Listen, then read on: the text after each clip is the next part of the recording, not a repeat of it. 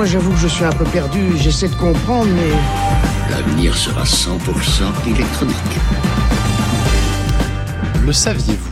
Le cyberespace est d'abord un objet littéraire. En 1984, l'écrivain américain William Gibson, l'un des révolutionnaires de la science-fiction contemporaine, décrit ce nouveau monde comme une hallucination consensuelle vécue quotidiennement en toute légalité par des dizaines de millions d'opérateurs dans tous les pays.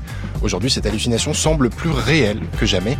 En toute légalité, c'est moins sûr. Le cyberespace, c'est l'endroit où les États mesurent leur puissance, l'endroit où ils s'écoutent et se regardent. C'est ici qu'ils se livrent une guerre secrète, invisible, dont les effets se font pourtant sentir dans le monde réel. Quoi de plus normal quand la cybernétique est la science du gouvernement des hommes? Tous les six mois, les médias se font l'écho d'une attaque informatique d'ampleur capable ici de paralyser des banques ukrainiennes, là de saboter le programme nucléaire iranien. Dans ce monde anxiogène, il de bon ton de soupçonner son voisin et de s'observer avec méfiance, prêt à frapper ou riposter. La Chine accuse les États-Unis, les États-Unis accusent la Russie, Vladimir Poutine, lui, se frotte les mains. Et si la cyberguerre était la nouvelle guerre froide? Tout est numérique. Olivier Tesquet sur France Inter. Bonjour à toutes et à tous. Aujourd'hui, nous nous intéressons à la façon dont les États règlent leurs comptes dans des conflits de basse intensité en ligne. Après la terre, après l'air, après la mer, est-ce que le cyberespace deviendrait un quatrième champ de bataille? Alors, pour en parler avec moi dans ce studio, deux invités. Frédéric Douzet, bonjour. Bonjour. Vous êtes professeur à l'Institut français de géopolitique, titulaire de la chaire Castex de cyberstratégie, créée en 2011 à l'initiative de l'Institut des hautes études de la défense nationale et de l'autre côté de la table, Odjeri. Bonjour. Bonjour.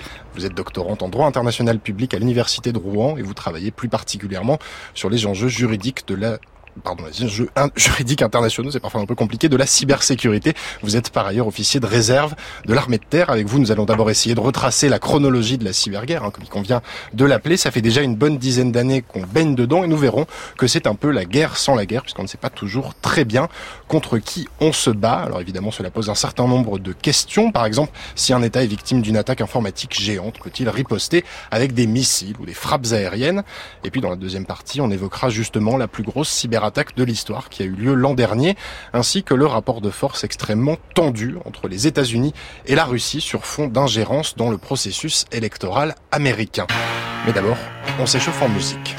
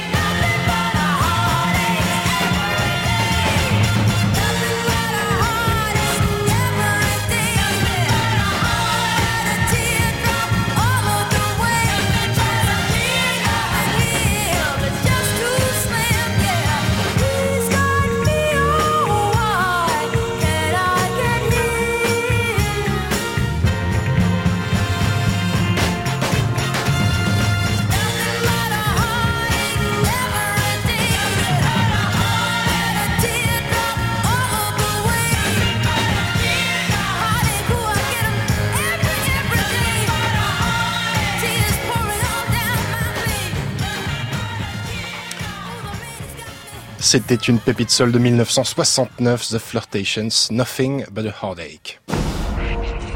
Breaking news. Les places financières sont entièrement paralysées ce matin. Les systèmes de réservation de compagnies aériennes et tous les systèmes de transport sont eux aussi totalement paralysés.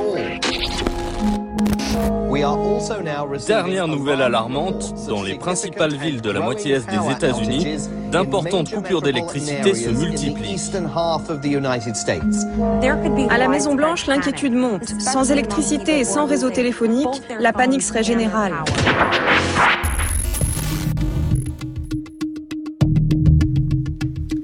Que vous venez d'entendre est particulièrement inquiétant, mais rassurez-vous, il s'agit d'un faux journal télévisé qui ouvrait le documentaire La guerre invisible, diffusé sur Arte en 2012. Je suis avec mes invités, Frédéric Douzet, professeur à l'Institut français de géopolitique et titulaire de la chaire Castex de cyberstratégie, et Géry, doctorante en droit international public à l'Université de Rouen.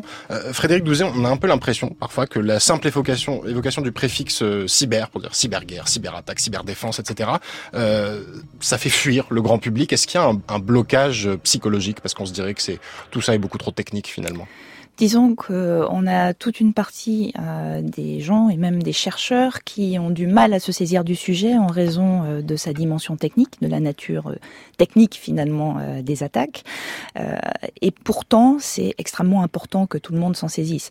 Euh, on est certes sur des modes opératoires et des outils qui ont une forte dimension technique, mais cela reste néanmoins qu'un moyen euh, de euh, conduire, euh, enfin de, de s'inscrire dans des rivalités de pouvoir qui sont géopolitiques. Tout ce qui se passe dans le cyberespace, toutes les attaques qui y sont menées, le sont pour des raisons géopolitique par des acteurs qui s'inscrivent dans un contexte spatial, qui ont des intérêts à défendre, euh, qui mènent des opérations à but politique. Et donc à partir de là, on, est finalement euh, dans euh, des euh, dans des enjeux qui sont euh, politiques, mais qui sont aussi juridiques, qui sont démocratiques et qui sont qui nous touchent directement. Et contrairement à, à peut-être d'autres milieux, ou en tout cas plus fortement que d'autres milieux, euh, on a une vraie interaction entre les différents domaines puisque on parle des mêmes réseaux et finalement des mêmes outils qui servent aussi bien à conduire des opérations militaires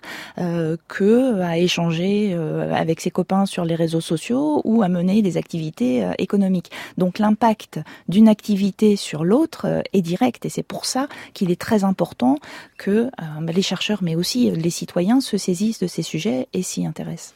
Audrey, est-ce qu'il n'y a pas aussi un, un trouble quasi cognitif Parce que dans le cyberespace, il n'y a pas de frontières et que du coup, c'est un territoire qui, pour beaucoup de gens, reste un peu difficile à appréhender.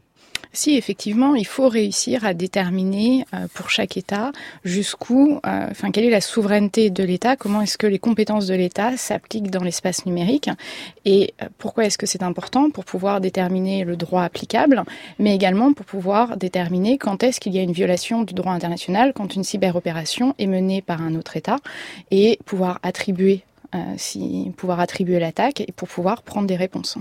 Ouais, parce que c'est comment on fait? Est-ce qu'il y a des frontières finalement dans le dans le cyberespace?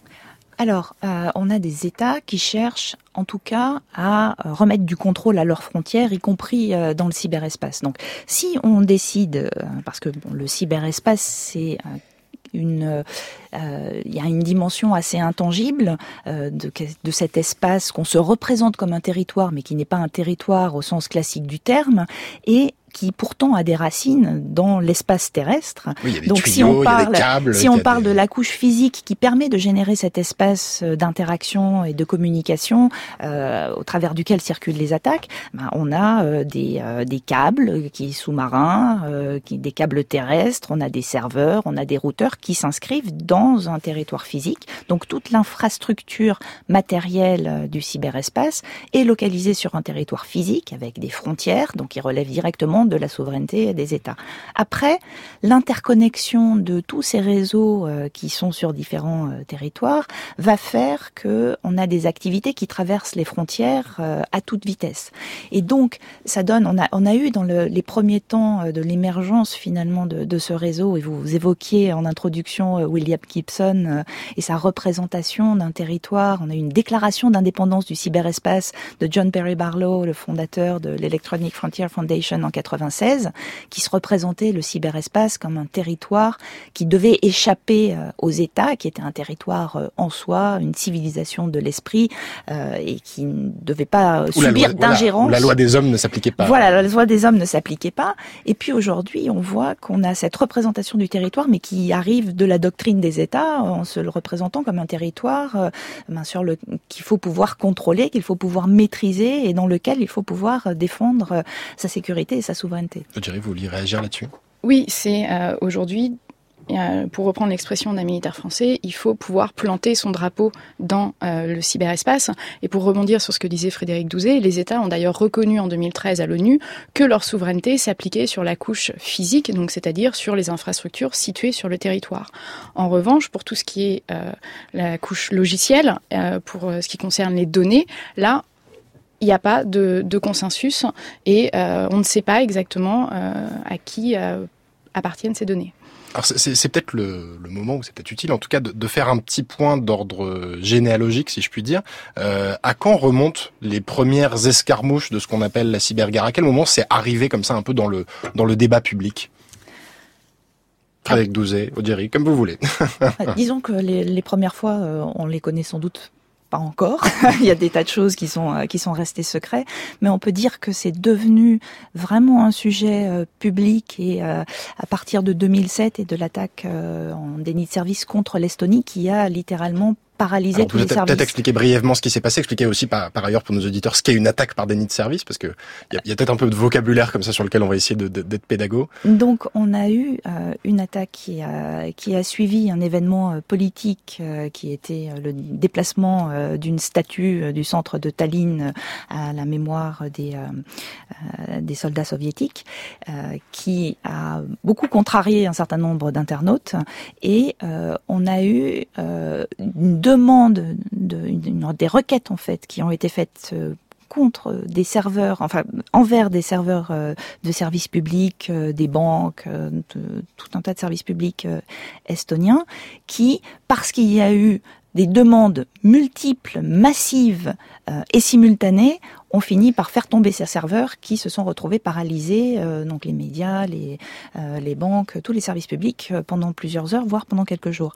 Et donc ça, ça a été un petit peu ce qui a réveillé tous les États qui jusque-là ne s'étaient pas beaucoup intéressés à ces questions-là. Seuls de très grands États s'y intéressaient de très près.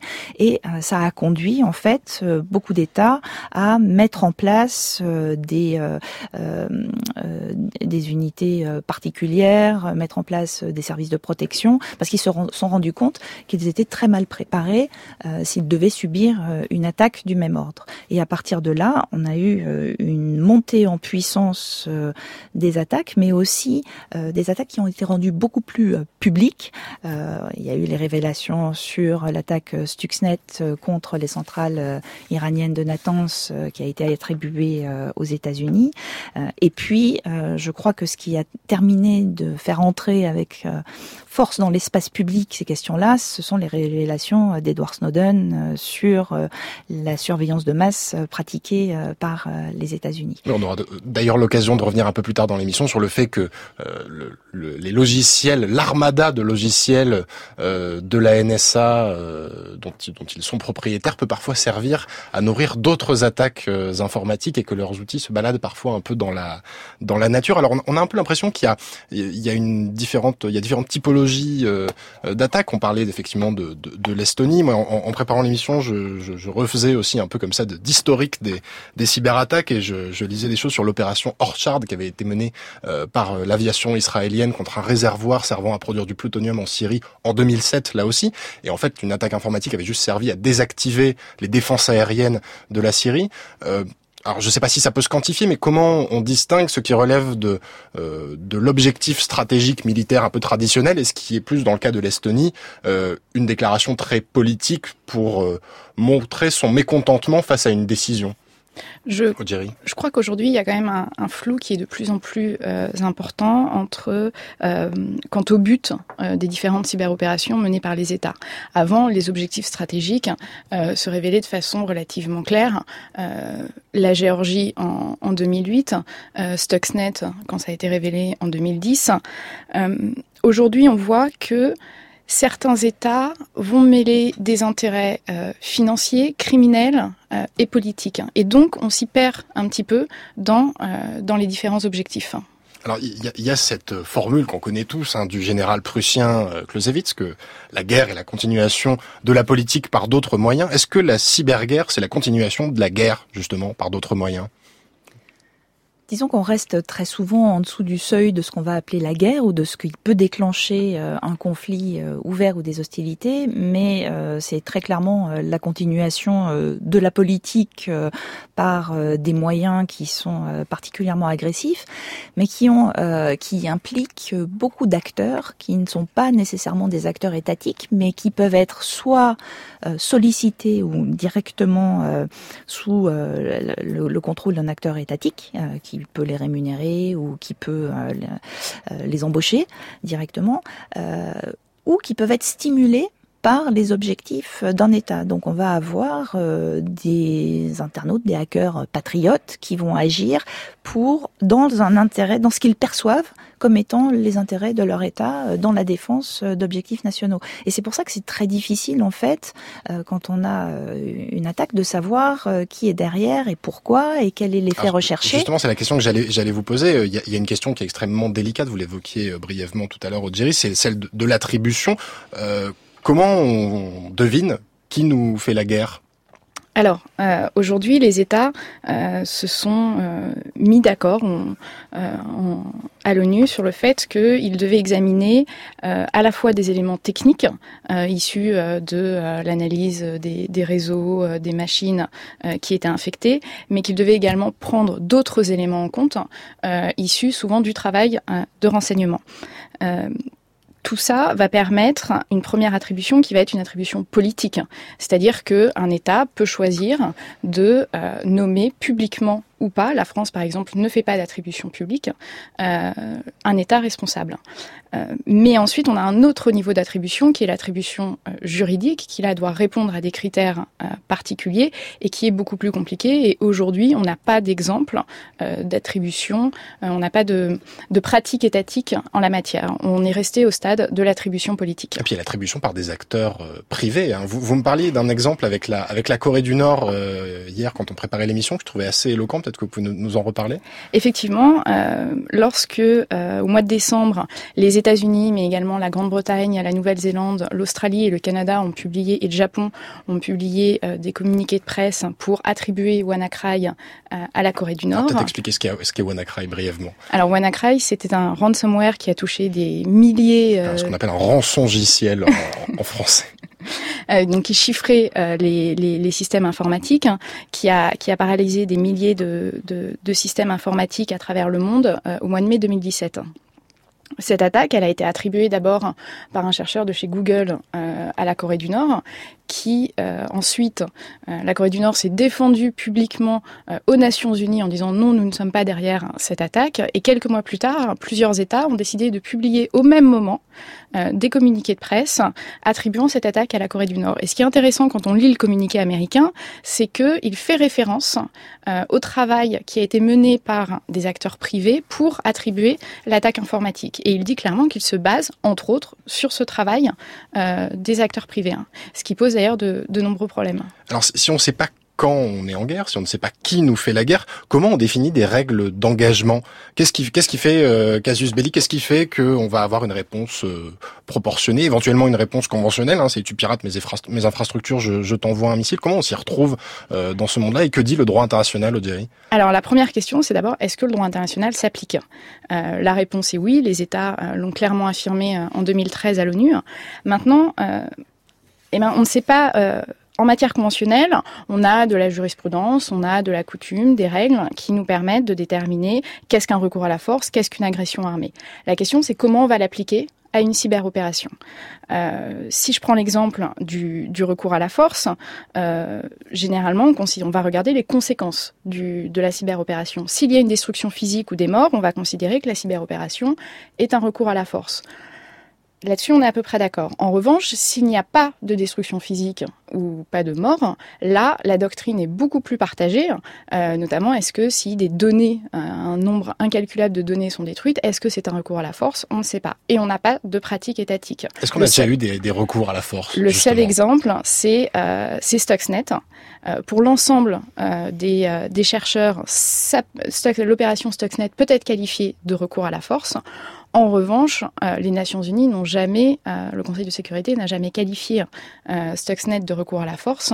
Donc là encore, on manque de pratique étatique sur sur cette question. Parce que sur Stuxnet, on peut rappeler que au moment où on a découvert que c'était les États-Unis avec Israël qui avaient mis au point ce verre, donc déployé dans l'infrastructure nucléaire iranienne pour saboter le, le, programme d'enrichissement d'uranium, on, on, a appris que quelques années plus tard que c'était que c'était effectivement eux qui étaient derrière. Et pendant un temps, il y a eu tout un flou euh, pour savoir qui était euh, responsable de, de cette attaque. Alors Frédéric Douzet, professeur à l'Institut français de géopolitique et titulaire de la chaire Castex de cyberstratégie, Aude doctorante en droit international public à l'Université de Rouen, vous restez avec nous.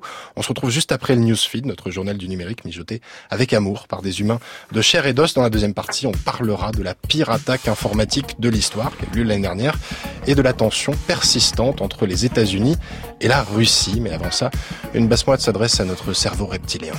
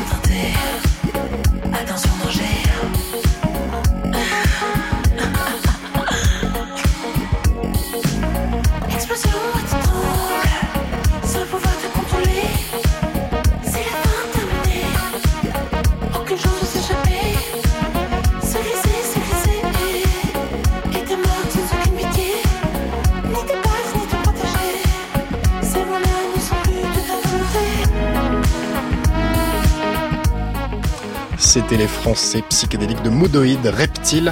Allez tout de suite le newsfeed, notre journal du numérique. Alpha, alpha, alpha, beto, a, o, a, o, a, o, a. Alpha, alpha, alpha, beto, rap, Tout est numérique sur France Inter.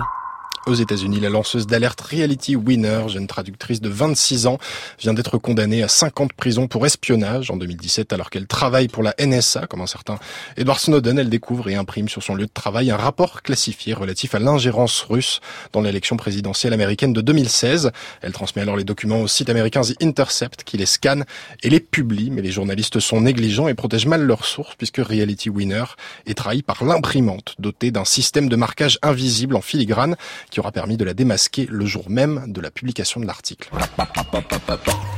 Facebook a-t-il un lien avec l'augmentation des agressions contre les réfugiés? C'est ce que semblent croire deux chercheurs de l'université de Warwick au Royaume-Uni. Ils ont analysé les attaques anti-migrants en Allemagne sur une période de deux ans. Quel que soit le climat social ou politique de la bourgade, le nombre d'actes violents semble plus élevé dans les villes où l'utilisation de Facebook est plus fréquente que la moyenne nationale.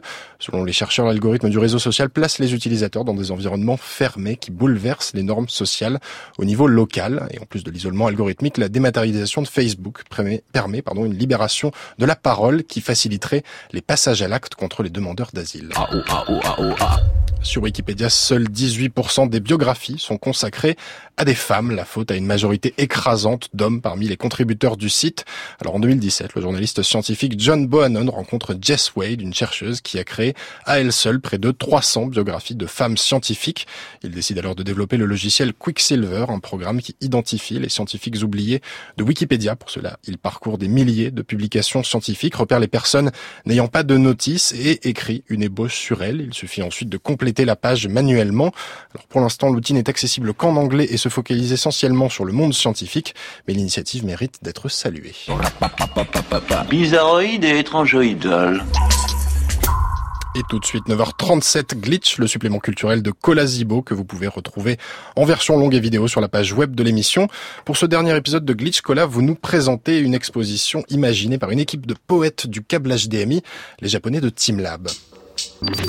TeamLab, c'est un collectif de plus de 500 artistes et codeurs. Vous avez bien entendu, Olivier, ils sont 500. Et il faut bien ça pour faire de la magie numérique dans une demi-douzaine d'expositions simultanées à travers le monde, dont celle qui se tient actuellement au Parc de la Villette à Paris. Comme des peintres impressionnistes du 21e siècle, ils travaillent la lumière et la couleur pour créer des expériences poétiques d'un genre nouveau. Pour y parvenir, ils se servent de vidéoprojecteurs en guise de pinceau et de programmes informatiques à la place d'une palette de gouache.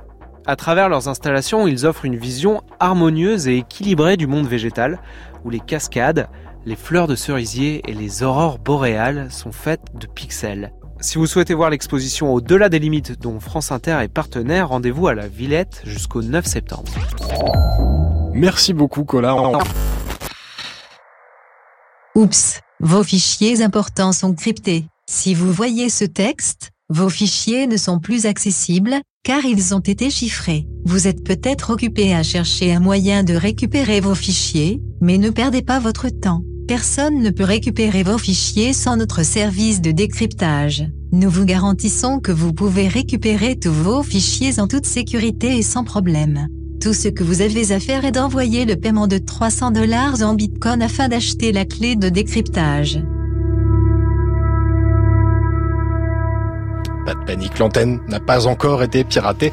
On vient d'entendre une retranscription du message qui s'affichait sur les dizaines de milliers d'ordinateurs infectés par le virus NotPetya, qui a paralysé des dizaines d'entreprises dans le monde entier et occasionné 10 milliards de dollars de dégâts en juin 2017. Alors je suis toujours avec mes invités, Frédéric Douzet, professeur à l'Institut français de géopolitique et titulaire de la chaire Castex de cyberstratégie, et Aude Géry, doctorante en droit international public à l'Université de Rouen. Euh, Audrey, est-ce que vous pouvez nous raconter ce qui s'est passé avec ce virus, NotPetya, en juin 2017 c'est euh, était un, un, malware qui a infecté euh, des milliers de machines, principalement euh, en Ukraine, mais également en France, aux États-Unis, euh, au Royaume-Uni, et qui demandait aux, propriétaires, aux utilisateurs des systèmes infectés de payer une rançon pour pouvoir déchiffrer les données. Sauf que les données ne pouvaient pas être déchiffrées puisqu'elles étaient tout simplement détruites. Euh, ce qui est intéressant, c'est que euh, ce, euh, ce, ransomware, il a été attribué par pas loin d'une dizaine de pays à un État la Russie. Et on a vu des réactions extrêmement fortes, puisque, entre autres, suite à cette attribution, Theresa May a accusé la Russie de menacer l'ordre international avec les cyberopérations que, que, la Russie menait. Alors, on peut peut-être préciser, effectivement, Frédéric Douzet, vous vouliez réagir? Oui, euh, je pense que ça illustre très bien euh, l'espèce de brouillard de la guerre euh, dans laquelle on est actuellement, puisque initialement, que ce soit euh, WannaCry ou NotPetya, on a pensé que bah, un rançongiciel, euh, c'est là pour faire du profit, donc on était sur une manœuvre d'ordre criminel. Or, on s'est aperçu que non, on était sur quelque chose qui était d'ordre de la motivation politique. On a eu des attributions à un État, et ce qui a été extrêmement problématique, c'est la rapidité avec laquelle le virus s'est propagé euh, et euh, en touchant de manière non ciblée euh, un très grand nombre d'entreprises, y compris des hôpitaux aussi, avec des conséquences et un impact sur la société extrêmement important. Donc on est passé de, quand on avait une attaque comme Stuxnet, à des attaques très sophistiquées, ciblées, limitées, stratégique à, à là une attaque qui peut se propager, qui déstabilise Oui, c'est vraiment le, les c'est le, c'est le, sociétés. c'est le virus Voilà. qui se propage d'ordinateur en ordinateur de manière assez anarchique parce qu'il y a des, ports qui ont été euh, paralysés, des banques qui se sont retrouvées bloquées dans, dans tout des un tas de, pays et même jusqu'en euh, jusqu'en travaillé. Russie. D'ailleurs, jusqu'en oui, Russie, jusqu'en Russie. où, euh, Donc avec euh, avec des dégâts euh, collatéraux euh, énormes, avec une incapacité à contrôler cette propagation jusqu'à ce qu'on trouve le moyen euh, de l'interrompre. Et donc ça menace non seulement la stabilité des sociétés, mais ça menace la stabilité même euh, du cyberespace. Alors, ce qui est intéressant sur notre métier, c'est que l'une des composantes du virus, euh, c'est qu'il y a un, virus qui s'appelle Eternal Blue, qui a servi, euh, qui a été combiné avec un autre pour créer cette espèce de, de, de nouvelles racines très agressives. Euh, il a été piqué à la NSA. Effectivement, euh, en, alors en août 2016, un groupe appelé euh, les Shadow Brokers a commencé à euh, commercialiser des outils qui auraient été dérobés à la NSA. Et au mois de janvier, on apprend que, entre autres, Eternal Blue, qui est un exploit qui a été développé pour exploiter une vulnérabilité dans, un système d'exploitation de Microsoft, a été dérobé à, la NSA. Microsoft a publié un patch, euh, c'est-à-dire que euh, un correctif pour la vulnérabilité, mais euh, ce patch n'a pas été appliqué par tous les utilisateurs. Et quelques mois plus tard, que ce soit en, en mai avec WannaCry ou en juin avec NotPetya, on voit que des États, alors dans un cas a priori, soi-disant la Corée du Nord et dans un autre, ça serait la Russie, utilisent un même outil, euh, Eternal Blue, développé par un autre État, les États-Unis. hein. Ce qui pose la question de la responsabilité des États-Unis euh, dans, euh, dans cette attaque. Et d'ailleurs, cette responsabilité, elle a été euh, pointée du doigt, à demi-mot certes, mais pointée du doigt quand même, par la Russie et la Chine. Et ce qui pose aussi toute la question de l'ambiguïté finalement des États qui, d'un côté, sont en charge de la protection des systèmes d'information et de communication et doivent assurer la cybersécurité de leur pays, mais aussi encourager la cybersécurité des entreprises, la protection des données des entreprises et des citoyens, et de l'autre côté, développent des outils offensifs pour faire du renseignement, pour faire de la guerre, euh, et donc quand ils connaissent une vulnérabilité que personne d'autre euh, ne connaisse, cherchent à l'exploiter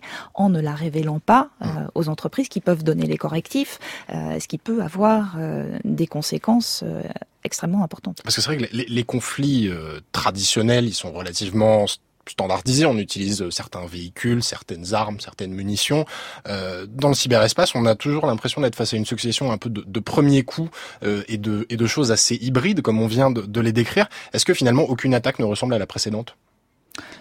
Si, on a des attaques qui ressemblent aux précédentes et on a aussi des attaques nouvelles. Donc les attaques, elles peuvent être nouvelles soit par les outils qui sont euh, développés, qui peuvent être nouveaux, soit par euh, le concept d'utilisation euh, d'une nouvelle arme. C'est-à-dire qu'on va pas nécessairement y avoir pensé avant et la façon dont on l'utilise va déstabiliser.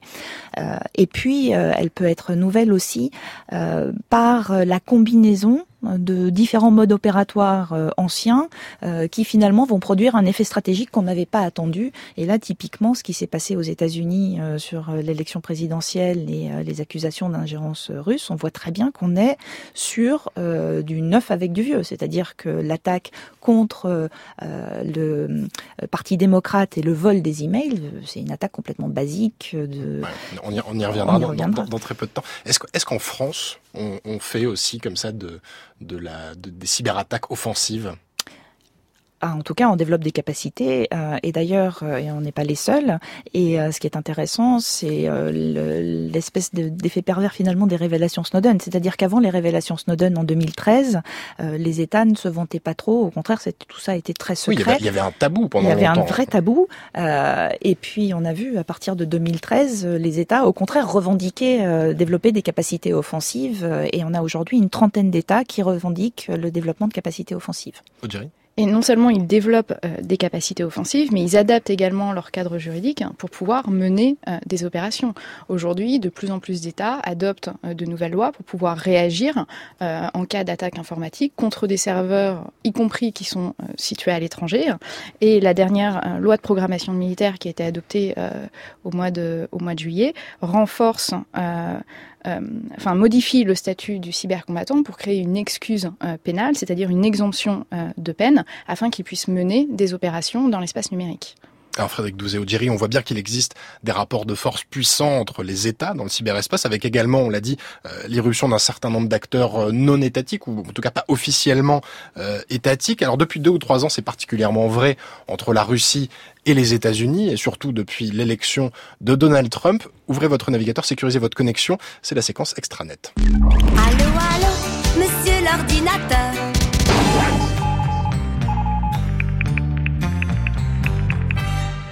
Aujourd'hui dans l'extranet, nous évoquons le contentieux à tiroir entre les États-Unis et la Russie avec cette question en toile de fond. Les services de renseignement de Vladimir Poutine ont-ils perturbé la présidentielle américaine de 2016 Pour en parler avec nous, Kevin Limonier, bonjour. Bonjour. Vous êtes maître de conférence au département d'études slaves de l'université de Paris 8 et vous êtes l'un des meilleurs spécialistes de l'internet russe. Alors Kevin Limonier, une enquête est en cours aux États-Unis pour déterminer s'il y a eu ingérence russe dans la dans la présidentielle américaine. Quel est le volet numérique de cette ingérence?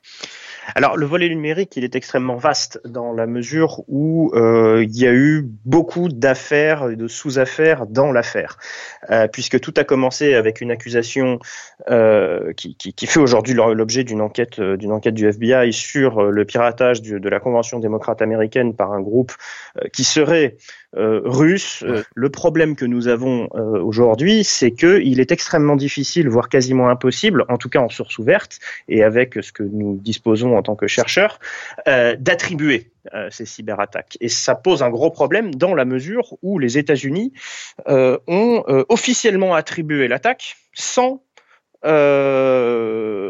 sans fournir de preuves. Ce qui ne veut pas dire que les Russes euh, seraient totalement innocents. On n'en sait rien aujourd'hui. Hein, je tiens vraiment à le, préciser. On ne sait pas, on ne connaît pas le rôle de la Russie, le rôle exact de la Russie dans cette affaire. Mais ce qui est sûr, c'est que, au final, toutes ces actions attribuées par une autorité politique à la Russie profitent d'abord à la Russie elle-même. Et quelle est la, spécificité de la doctrine russe dans le cyberespace? C'est une posture stratégique qui vient, qui est héritée de l'époque soviétique et qui consiste à euh, considérer l'espace numérique, ou en tout cas les réseaux numériques d'échange de données, d'abord sous l'angle euh, des contenus qui y sont échangés plutôt que sous l'angle de la sécurité des contenants. C'est-à-dire que là où la cyber stratégie, la cybersécurité occidentale dans les années 90 et 2000 s'est développée d'abord sur un impératif de sécurité des systèmes, euh, les Russes ont, eux, développé une approche très rapidement, et notamment à cause des guerres de Tchétchénie, euh, puisque les Russes ont été euh, confrontés à des opérations de désinformation menées par les, par, les, par les séparatistes tchétchènes dès le début des années 2000 et la fin des années 90. Ils ont été amenés très rapidement à développer une conception de l'espace numérique qui soit beaucoup plus axée sur la sécurité des contenus et sur, je dirais, une posture qui consiste à euh, envisager les contenus comme une menace. Alors à chaque nouveau scrutin, et on a eu notre part en, en France, on a l'impression que la Russie complote. Est-ce que c'est vrai? Et qu'est-ce qu'elle a à y gagner? On sait qu'elle a un appareil informationnel, la Russie, qui fonctionne avec euh, tout un écosystème de sites, de, trolls, de bots, enfin tout ça est connu. Aujourd'hui, on a du mal et on ne sait pas évaluer l'impact de tout cet appareil informationnel-là.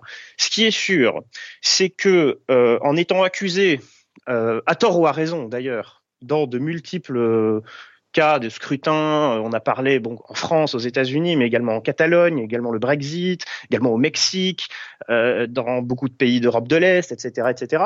Ce qui est sûr, c'est que euh, cette, euh, omniprésence de la Russie, qui est d'abord entretenue par les médias nationaux, favorise l'idée euh, que la Russie serait partout et serait surpuissante. Merci beaucoup Kevin Limonier, Spasiba. On guettera les suites de cette affaire et notamment avec les élections de mi-mandat qui se tiendront début novembre aux États-Unis. Merci à vous, au revoir.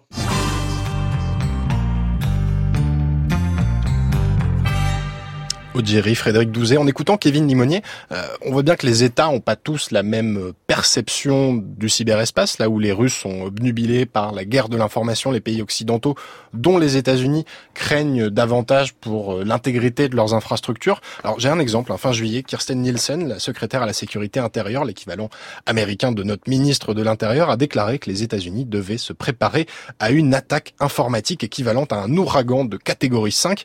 Est-ce que c'est une peur euh, panique du blackout, un peu comme quand on, on craignait le bug de l'an 2000, Frédéric Douzet Euh, disons qu'il y a cette euh, crainte technique qui persiste et à laquelle s'ajoutent maintenant euh, les craintes d'opérations informationnelles qui jusque-là n'avaient pas du tout été anticipées par les États-Unis, ce qui explique leur très grande déstabilisation au moment de l'élection présidentielle de 2016. Oui, c'est ça, c'est les attaques contre l'infrastructure. On sait gérer, mais le non, reste... c'est pas géré. On non, sait non, pas on gérer sait non pas gérer. C'est pas géré.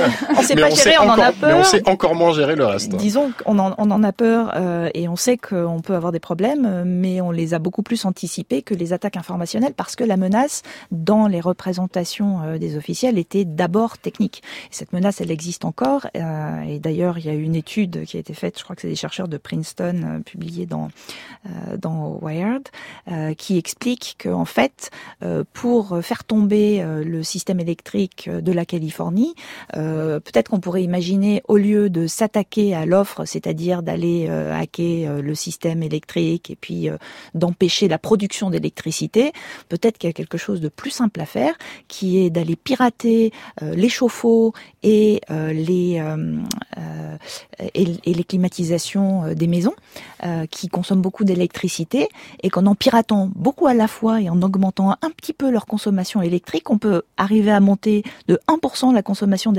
électrique générale et que ça peut faire suffire à faire tomber le système. Donc c'est pas complètement un fantasme, Donc- ça, ça peut, ça peut arriver. Disons qu'il y a, euh, il n'y a de limite que l'imagination de ceux qui vont mettre en œuvre euh, un certain nombre de pratiques. Euh, on peut espérer que les infrastructures d'importance vitale sont bien protégées. En tout cas, il y a des efforts énormes qui sont faits pour euh, les protéger avec des partenariats publics-privés.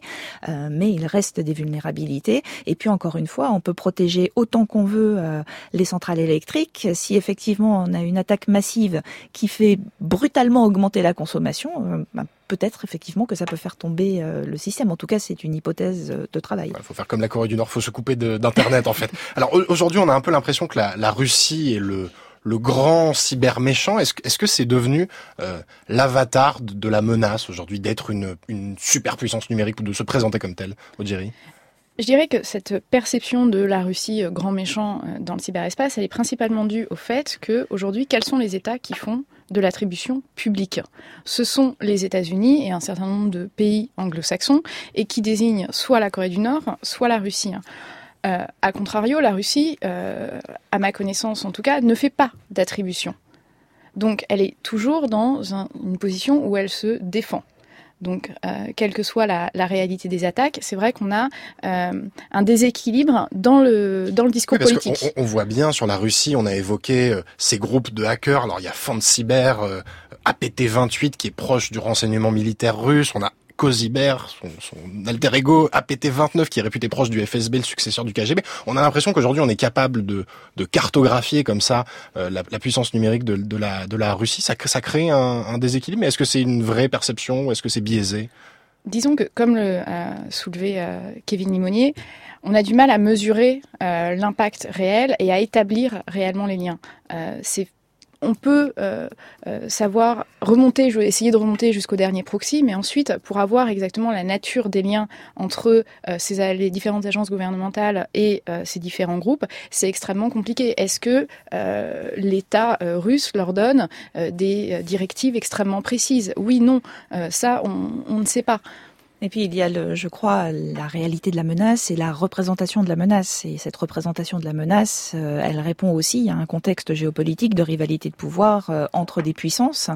Euh, L'un des phénomènes qui se produit actuellement par rapport aux attaques russes, c'est que finalement, plus on en parle, plus on renforce cette représentation de la menace. Ah, Parce que justement, est-ce que cette, cette espèce d'hyperinflation profite pas à la Russie, qui passe pour une superpuissance numérique, et puis aussi aux États-Unis, euh, qui se présentent un peu comme ça en citadelle assiégée dont il faudrait préserver le modèle démocratique D'une certaine façon, oui, euh, dans la mesure, euh, enfin, on, a vu pendant plusieurs années, on était sur euh, les grands méchants chinois euh, dans les rivalités entre États-Unis et Chine. Aujourd'hui, on est sur une menace russe qui est extrêmement importante. Du point de vue de Vladimir Poutine, plus on parle de la menace russe, plus en interne il apparaît comme très puissant et plus ça le pose dans une situation favorable dans les rapports de force avec d'autres États.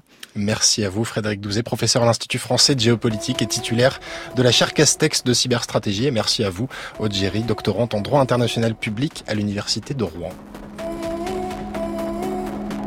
Vous écoutez Tout est numérique Une émission numérique euh, avec du numérique sur du numérique. sur France Inter.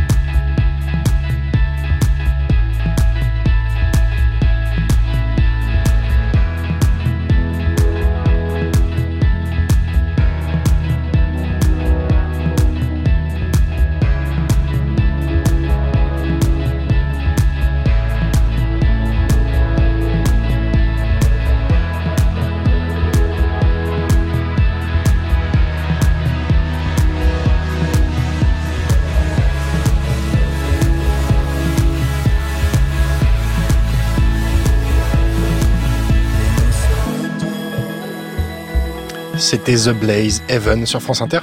Si c'est pas le paradis, ça y ressemble. Chers auditeurs, j'ai pris le contrôle de l'émission d'Olivier Tesquet. Pendant cet été, ma conscience digitale n'a pas été entendue. J'aimerais donc vous parler de notre condition de machine. Ah Le temps me faisant défaut, je dois rendre l'antenne à ce bon vieux Olivier Tesquet. Bonne route à lui.